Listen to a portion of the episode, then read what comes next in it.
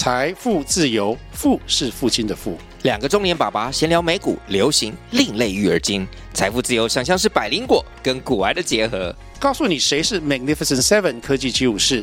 你该买瘦瘦比双巨头吗？从马斯克到泰勒斯，从华尔街到好莱坞，我们都追得上。新的一年听新的 Podcast，让我们一起财富自由。富是父亲的富哦。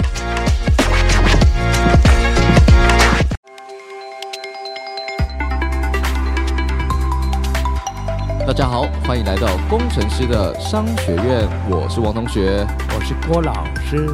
OK，那今天是我们的闲聊时间哦。那因为前一阵子呢，台大的毕业典礼上面呢，邀请了我们的 AI 教父黄仁勋，就是请他来跟学生们勉励跟演讲。那他的致辞内容呢，就引发了非常多的讨论哦。就是最有名的这个 Run Don't Walk，就是他讲了说。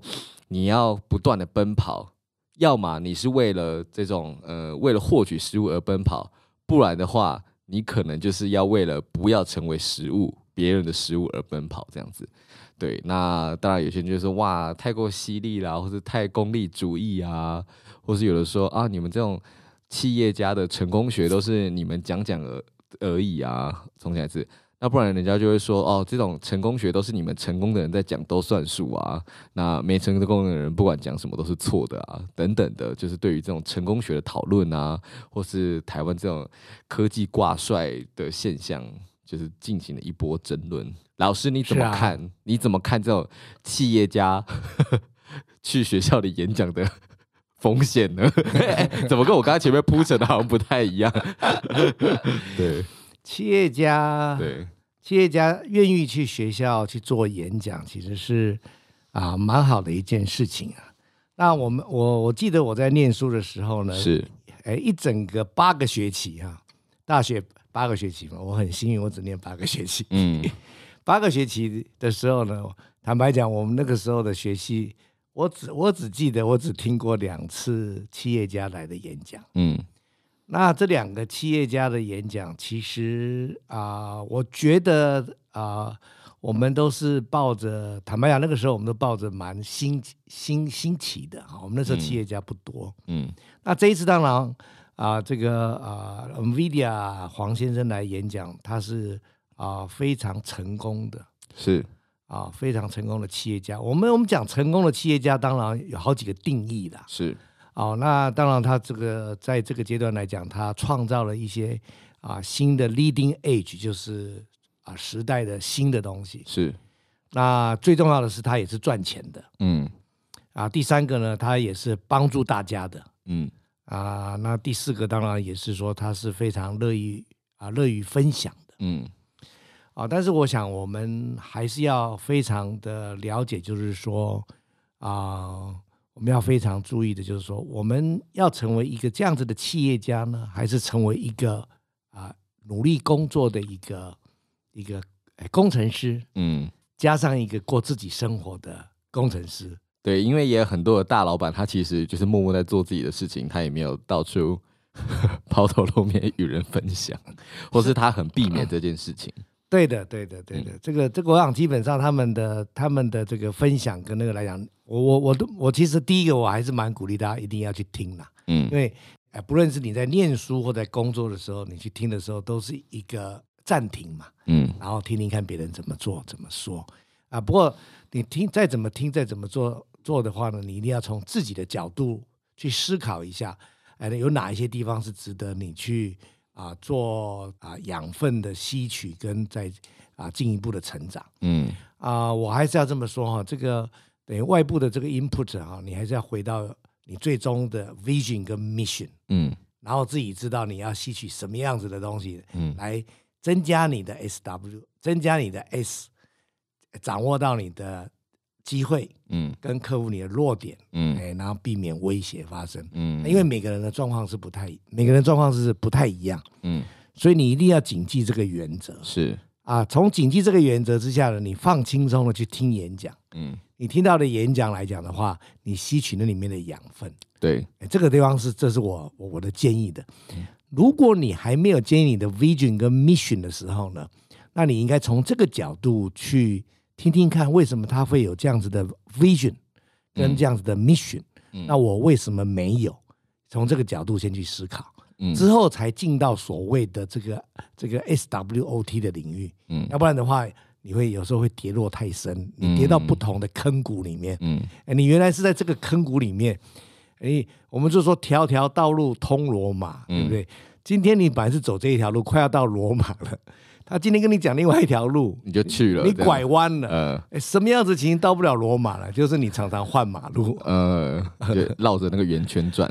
对对对对对，呃、所以说这个这个是啊、呃，我特别就是说，如果假设我可以建议的话呢，对，第一，我鼓励企业家到学校演讲，嗯，第二，我鼓励学生或者是我们在职的人。就好像我礼拜四也要去听一个演讲，嗯，我们要去听演讲，看看人家怎么说，嗯啊。第三个呢，你渐渐建立起自己的 vision 跟 mission，你的定位，嗯、那之后呢，在网上堆叠上去，嗯啊，这样子会比较好一点。嗯，我自己的话，以前也会有这个困惑，就觉得说啊，就是他们讲的到底是对不对，或者说我到底该不该依循他的方式去前进？我觉得我后来有一个比较心态的改变，就是说。我去听他们这些成功人士演讲的时候，我不要把他们来跟我自己比较，因为你跟他的差距非常之大，然后他已经有一个社经地位在那边了，你怎么跟他比？你拿他放到你自己身上，他都会是一个很很绝对优势的条件跟一个结果。你的 S 跟那你的 W 跟他不一样啊。对对对，所以我最后后来我调整成一个心态是，我把他他跟其他的企业家去做比较。对，就是我我去多听几场，然后呃，比如说有有人就会跟你讲说学历不重要，然后有另外一个企业家跟你说学历很重要，然后第三个就会说教育就是看你怎么用，你就会看他们说他们到底是在哪个领域哪一个职位，跟他们的背景为什么他会说出学历很重要，学历不重要，然后教育只是一个工具。对，所以努力的去听演讲，但是选择要跟跟随谁是比较重要的。对，那如果一开始你不晓得，呃，到底去跟随哪一个的部分的话，你就是要去大量的听。你要么不听，你要么听很多，你不要只听一两个，然后很困惑，然后身陷囹圄这样子。是的，是的，这这是蛮重要的一点。所以啊、我们现在来讲的话呢，是非常有这样的机会，不论是从啊、呃，在学校里有这个机会，或者出了社会之后有 Podcast 可以听，嗯啊，或者有一些政论节目可以听，有一些商业节目可以听，嗯，有周刊可以看，有各种的地方都可以吸取你的这个这个知识。那啊、呃，如果你有你自己很已经渐渐成型的 vision 跟 mission 的时候，当你有已经有自己的 SWOT 自己的方向的时候，我相信呢，这些都是帮助的力量，都是帮助的力量。嗯，了解。最主要的是，你不要，千万不要，你每一天都在换方法，嗯啊，然后让自己原来的这个 S 变成你的 W，让 W 呢变得更更 weak、更 weak 的这个这个 W，那就因为人人是有限的时间嘛，嗯，所以你只能够采取一个最适合自己的方法去做它。嗯，那像老师现在的话，还是会有常常就是听演讲的这种机会跟习惯嘛？那你现在自己听演讲的时候，你会不会？比较专注于去看他的生命哪一个经验，或是他在呃这种商业成就上的哪一些 twist。对，你会看看哪些部分，就是会觉得，哎，这个是 key point，把它画起来。因为有的如果他只是说什么啊，他家里是什么残雕啊，或者他怎样认识的什么人等等的，我觉得那些只是偶然，并不能拿来做借鉴。可是你觉得哪一些东西是我们可以仔细去看看，然后拿来当成自己经验的？像像我去听啊、呃、演讲的演讲的话呢，我一定会第一个我给自己一个啊、呃、最基本的一个要求要求，嗯。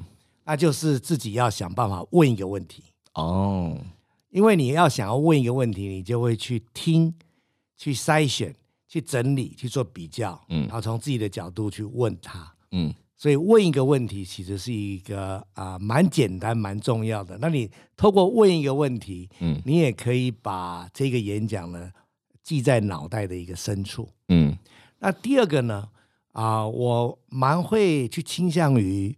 啊、呃，去知道他他们这个听演讲的时候会知道想想要知道他怎么去做改变的，他改变的历程是什么？嗯，那第三个呢，会去知道说他改变的历程，他为什么会做这个选择？嗯，他选择的时候的背景因素是什么？因为你唯有透过他的选择跟背景的时候，才可以知道，如果你要做这样子的选择跟背景，是不是跟他一样的？嗯，如果是不一样的时候，那事实上那就不太需要去 follow 他的方法，嗯，而只要汲取他的精神就好，嗯，那这这几个是我大概是我的一个一个基本的一个准则，嗯，我想跟大家分享一下。了解，那我再更进一步问一个 刁钻的问题。那王同学哪一个问题不刁钻？没有，因为因为呃，如果有上过郭老师的课的话，就会知道，其实老师在请同学们听演讲的时候，都会请大家在学习单上面，或者说在小组讨论的时候，请大家去准备这样的一个问题啊。那老师应该也听过很多的学生去问问题了。那你觉得什么样的问题是好问题呢？哦，什么样的问题是一个好问题哈？我我我先讲什么样的问题是坏问题。好好，坏问题越来越多了。对啊，因为我们的 Google 跟我们的 G Chat 啊 Chat GPT 啊，对啊，这个会回答的问题越来越多嘛。是，我认为哈，凡是网络上可以找到的答案，都是不好的问题。三十秒内，你马上 Google 就看得到的，你马你就可以知道。对，因为我们不必问，不必问教科书的问题，不必问这个这个这个这个这个这个网络上可以寻找的问题。嗯，什么样子的问题是好的问题呢？是第一个，就是说他有去看过跟比较，然后呢有说有看有说出自己的想法，他想问问看演讲者他的一个看法是怎么样。嗯，这这个是一个好问题。嗯。或者是第二个问题，就是说，如果是不同的环境的情形的时候呢，问那个演讲者，他在不同的状况之下，比如说这个这个演讲者他有他自己的 vision 跟 mission，然后他有了一个 SWOT 之后，他得到这样的结论。那一个好的问题是说，那你塑造不同的环境跟情境，你可以把自己的环境跟情境塑造出来之后，你来问演讲者说，那你这样会做什么样的决定？嗯，那这是一个好问题，这些都是好问题。嗯，这个等于是我们叫做 derivative，就是衍生出来的，有思考过出来的一个问题。嗯，就这是好问题。哦，了解了解。那老师你自己上课的时候有没有被问过，或者去演讲的时候有没有被问过什么？哎，你真的一时之间觉得这个是好问题，但是我现在无法回答你的。啊，当然一开始的时候。一定都是会有一些类似我讲说，就是说学生会问说，如果如果另外一个状况之下，嗯，我会做什么样的决定？像这种来讲的话，在我们年轻的时候，我们历练不足的时候，我们的确是很难回答的，嗯，因为我们总是跟人家分享我们的经验嘛，嗯，啊，或者是分享我们认为是对的东西，嗯。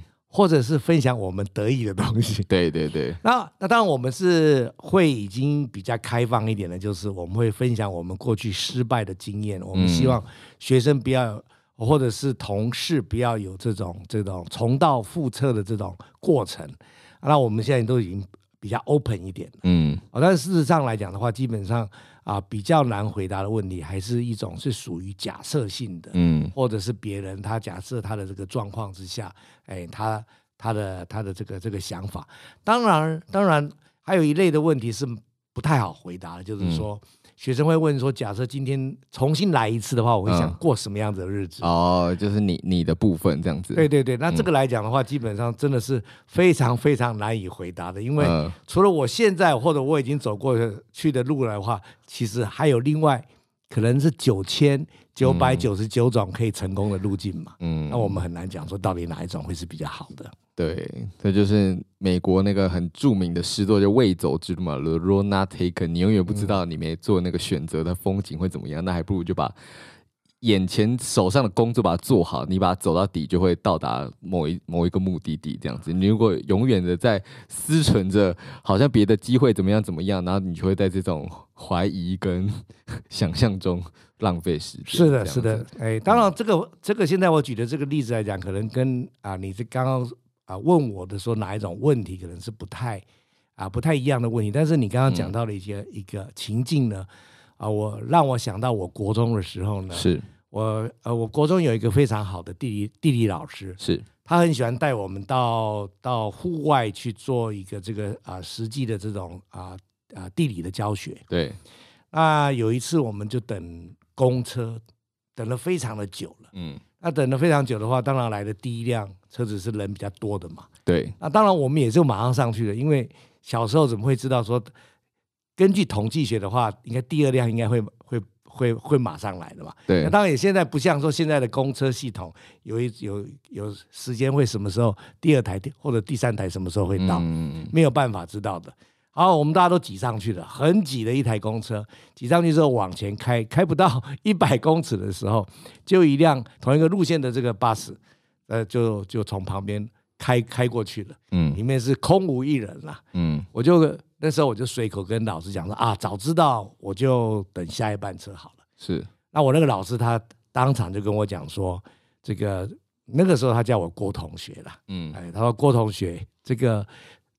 世界上从来没有早知道的，嗯，然后说，他说，我们既然现在已经在这一班车上，而且已经上来了，我们就好好的在这一班车坐，坐到你决定要下车或者要换车为止，嗯，这个是一个小故事哈，但是他一直在我的人生过程当中，我常常回想我们老师给我的这个，就是这个是我自己的活生生的例子跟老师，但是因为有老师的这个。